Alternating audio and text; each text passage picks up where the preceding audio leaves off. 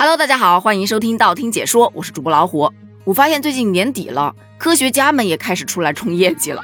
昨天有一群科学家，他们把四万八千五百年前的远古病毒给复活了，闹得人心惶惶。而今天有一群科学家，他直接来给你反常规，大家伙又表示完了，现在连喝水都不知道该怎么喝了。我们都知道。身体不适多喝水，气候干燥多喝水，感冒咳嗽多喝水，天气炎热多喝水。那到底每天要喝多少水呢？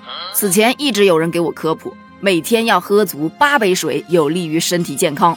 于是有一群科学家今天就出来辟谣，每天八杯水或许已经超过了大多数人真正的需水量。这说的是最近有一则发表在国际学术期刊《科学》杂志上的研究成果，首次揭示了。人类全生命周期需水量规律，研究是这么说的呀：水是生命之源。那人体每天的水周转量，包括了我们摄入的水分和流失的水分，在很大程度上，这个才反映了我们的需水量。看到这儿的时候，我恍然大悟，数学又一次照进了生活。还记得我们以前学数学的时候，经常会有遇到一边放水一边排水，需要用多大的水量才能把它填满这一类型的题吗？就跟这个不是一样的吗？但是值得注意的是，水的周转量并不等于饮水的需求量。毕竟咱们人体不是游泳池，我们人体的代谢和体表水的交换是可以提供百分之十五的水的。另外，我们吃的食物当中也是含有大量的水分的，所以饮水量并不等于水周转量。有网友就说了：“哎，这研究结果我根本不在意，好吗？你直接告诉我每天喝多少水是健康的就行了。”结论这不就来了吗？据研究建议。一名二十岁的成年男性每天的饮水量在一点五到一点八升左右，而同年龄段的女性则在一点三到一点四升左右。但这一说法同样招来了很多人的抵触。我喝个水还要管我呀？我渴了我就喝，我不渴我就不喝，不行吗？哎，你还别说，这种做法它就是不科学的。因为根据研究发现，当人体丢失百分之二体重的水分时，它就会感到口渴。此时你已经处于轻度脱水状态了，所以不要等到口渴才喝水，而应该适时主动的去补充水分。可是还有人吐槽啊，这水是喝少了不行，喝多了也不行吗？没错，喝多了也不行。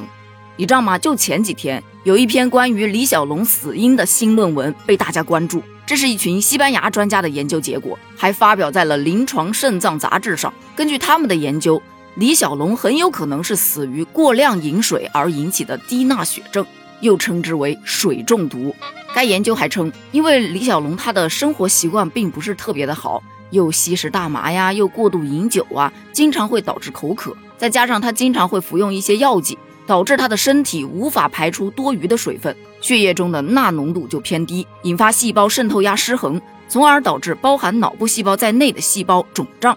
而根据李小龙尸检的结果，就发现他有脑水肿。不过，关于这种说法，也有很多的专家出来表示并不认同。因为虽然从医学角度上看，尸检确实有发现脑水肿，但是没有发现肾脏及其他器官的疾病。因此，李小龙的身体或许存在某种基因缺陷，在服用含阿司匹林药物时诱发的脑水肿可能性会更大。也就是说，官方公布的死因可信度会更高一些。不过大家也不用太过于担心啊，因为水中毒在临床上导致死亡是不常见的，所以这个西班牙团队在用词上其实还是比较谨慎的。他只是说李小龙是有可能死于过量饮水而引起的低钠血症，但不管怎么说，水中毒这件事并不是耸人听闻的，确实真有其事，所以饮水也真的是不能过量。